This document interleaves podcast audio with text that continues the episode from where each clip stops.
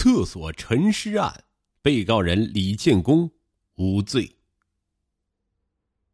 走出法院的大门，五十一岁的李建功忽然哭了起来。一旁的法警说：“出来了，应该高兴。”他用胳膊擦了擦眼泪，没有说话。十二年漫长的马拉松走到终点。昨天上午十一点，曾获死缓的李建功被新疆生产建设兵团第二师中级人民法院改判无罪。五十一岁的李建功变化很大。妹妹说，昨晚和家人吃饭的时候，他话不多，也没有笑脸，走路的时候也常常低着头，没有精神，像六十多岁的老头。十二年的冤屈。终于真相大白了，我哥哥自由了。妹妹发了一条朋友圈，并配了四张合影。照片中，李建功表情木然，看不出喜悦还是难过。他提到，此前的生活轨迹因为这场无故的灾难完全改变了。之后，他将会提起国家赔偿，并要求追究相关办案人员的刑事责任。时间回到二零零七年的十二月三日十一时，新疆库尔勒水泥厂居民崔香海与王江海在住宅区附近厕所掏粪的时候，发现粪坑内有一具尸体。辖区刑警接警后赶到现场，并把尸体从厕所粪坑内打捞上来。经辨认，死者为水泥厂退休职工曹菊英，女，七十五岁。经农二师公安局法医现场尸体检验，死者头部有钝器击打伤痕，是被人用胶带封住口鼻窒息而死。警方认定这是一起熟人作案、就近杀人、就近抛尸的案件。办案人员为了查找杀人工具和死者携带的物品，搜查了死者的家，并掏空了粪池内的粪便，但一无所获。随后。办案人员排查了与死者有关的人，六天后，死者的邻居李建功被锁定为嫌疑人。对此，李建功的辩护律师王世华提到，法医鉴定，曹菊英死亡时间考虑在二零零七年十二月一日下午。当警方排查到李建功时，没人能证明他当日的行程。而且，李建功在接受询问时遗忘了他十二月一日下午在家附近卸载葵花杆的事实，警方因此怀疑李建功在卸葵花杆时与曹菊英发生冲突，并把他杀害。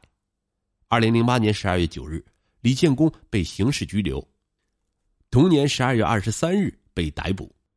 起诉书认为，二零零七年十二月一日十六时许，李建功与曹菊英发生争吵。用木棍将曹菊英打昏，然后致其窒息死亡，并抛尸粪坑。原一审判决显示，李建功对检察机关指控其犯故意杀人罪的罪名及犯罪事实无异议，请求宽大处理。二零零八年七月九日，新疆生产建设兵团第二师中院以故意杀人罪判处李建功死缓。二零零八年十一月七日，新疆高院作出裁定。维持原判。进入监狱服刑后，李建功开始申诉，他坚称自己没有杀人。二零一六年五月二十七日，王世华律师接受李建功妹妹李翠红的委托，免费为李建功提供申诉代理服务。经过阅卷之后，王世华发现，该案疑点重重，没有作案工具，也没有任何能够锁定李建功杀人的客观证据。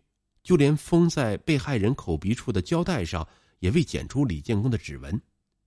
王世华说：“库尔勒公安局刑警大队出具的关于李建功杀人案作案工具的搜查检查情况说明提到，警方按照李建功的口供寻找作案工具和受害人的遗物，均未找到。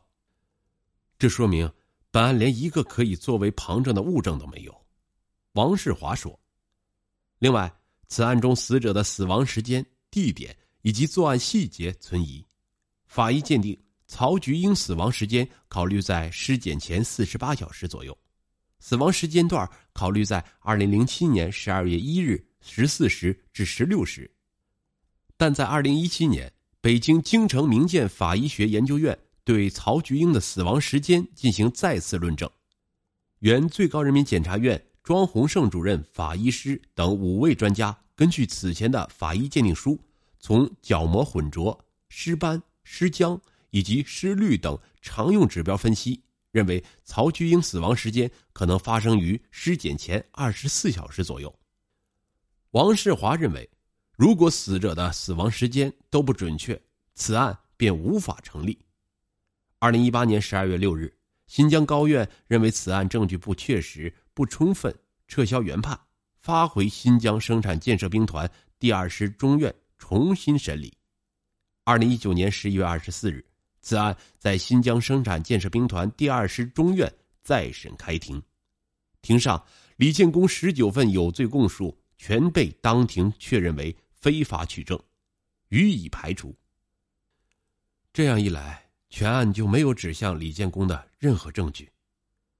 一位旁听的人士证实此事。昨日，入狱近十二年的李建功被宣告无罪。并且当庭释放。深陷困顿十二年，终获无罪，李建功没有太过喜悦。无故遭受这场灾难，使我没有尽到家庭的责任和义务。死缓判决下达后，妻子就和我离了婚。你被抓的时候是什么情景？我记得那天下午三点左右，我从菜市场买完面粉和油。刚走到家门口，四个警察拦住了我，说要带我去一趟派出所。我当时在棉纺厂工作，下午六点要去赶晚班，担心来不及，就问什么事情。结果警察猛地扑过来，将我押到警车上。我问他们为什么这样做，他们反问说：“你自己不清楚吗？”警车一路开到了派出所，我的身体被控制着，内心特别困惑。后来。他们说我杀了曹菊英。那你认识曹菊英吗？我们是前后邻居，隔得不远。那时候老太太一个人住，老伴儿死的早，儿子们都在外工作。我我邻里关系的都很和睦，他对我们挺客气的，我们从来没吵过架。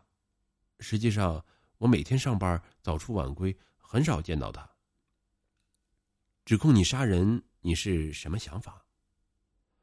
我没做过，一直对他们说不是我干的，但警方就认为是我干的。我说不过他们那么多人，没有一点办法。当时邻居们都说不是建工干的，其中有一个老大爷还为我鸣不平，直接气病了。我所有亲人被挨个审讯了一遍，十四岁的大女儿也被问话了，但她坚信我不会杀人。我的女儿们和我感情特别好，后来一到监狱看我就哭着撵我。以前上学都是我骑车去送的，刚被抓的时候，他们哭着不让我老婆送，就要爸爸。你后来为什么做出有罪的供述呢？那不是我的本意。当时你的家庭状况如何？呃，我和妻子两个女儿生活的美满幸福。当时妻子在棉纺厂工作，呃，大女儿刚满十四岁，小女儿四岁。我们一家四口每个月的收入两千元左右，不愁吃穿。我被抓后，妻子一边拉扯孩子长大，一边挣钱。那正是他们最需要我挣钱养家的时候。由于无故遭受这场灾难。我没尽到家庭的责任和义务，我很痛苦。后来死缓判决下达后，妻子就和我离了婚。一审判处死缓，你是怎么想的？唉，难受，绝望。我不明白，为什么认定是我干的？如果不是老爹、老娘还有妹妹的支持，我都不想活了。我看见判决书就生气，干脆撕了，扔进马桶冲掉。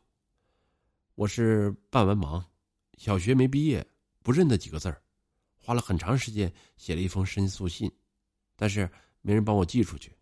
后来家属会见时，我交给了妹妹，她寄给了最高法信访办。你在申诉时有没有放弃过？从来没有，我从来没有放弃过。我甚至想好了，不管多少年，服完刑出来，我就继续申诉，直到获得清白。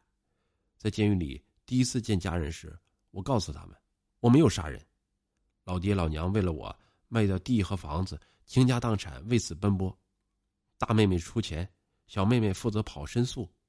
一开始，家人给我请了好几个律师，但中途他们都放弃我了。后来请了王律师，他一直坚持帮我申诉。我特别感谢我的家人，还有王律师。在监狱里的生活是什么样子的？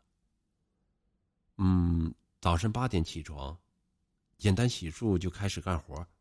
嗯，一般听安排，大多是些手工活。我每天都在削辣椒。嗯。小辣椒二十多公斤，大辣椒十五公斤，还有人做假发。我通常下午五点多收工，以前还让我们去种地，后来怕逃跑就不让出去了。每周我们都被允许看几次电视，但是我没有兴趣干完活我就在沙发上傻坐，想自己的事儿。我无法释怀，脑子里不停想，我是冤枉的。我既不喜欢对别人说我的案子，也不问别人的案子，我觉得没有用，我帮不了他，他也帮不了我。有一次我说过我是冤枉的，别人说我是胡说八道。在监狱里，我的身体也不好，腿疼，手没法伸直，眼睛看东西也像隔了层玻璃。我定期去御医那里拿药，但直到现在也没有好。你在监狱里减过刑吗？嗯，减了四次刑，死缓、无期、有期，最后减刑到十九年两个月。我表现好就能减刑，我努力干活，也不和人争吵，所以减刑的次数比较多。再审宣判无罪时，你是什么心情？心里高兴、激动，我终于能和家人团聚了。现在我爹娘身体也不太好，他们天天盼我回家。这十二年来以来。我最大的愿望就是早点回家，与他们团聚。那家人们有什么变化呢？爹娘老的瘦的不成样子了，他们以前身体很好的。从再审开庭那天起，我爹他天天趴在阳台上，看我有没有回来。我的两个妹妹也老了，他们白天上班，晚上就研究我的案子。我作为长子，不在家里孝顺老人、抚养孩子。一辈子都愧对他们，是不是还不太适应外面的社会？是啊，世界变化可真快呀！我也不会用手机了。十二年前，手机拨号还是按键的，现在我都不知道怎么打电话。外面的街道变化很大，以前记得的地方现在都找不到了，房子也拆了很多。出来后，我洗了个澡，和亲人们吃了一顿团圆饭。又在律师的陪同下去监狱办理释放证。我是真的自由了，但我现在没家了，什么都没有了。以前我的生活多好啊，现在全没了。从监狱回来后，我住在妹妹家，好想找个地方大哭一场。如今再审改判无罪了，以后有什么打算呢？唉，还没想呢。以后我会提起国家赔偿，要求追究相关办案人员的刑事责任。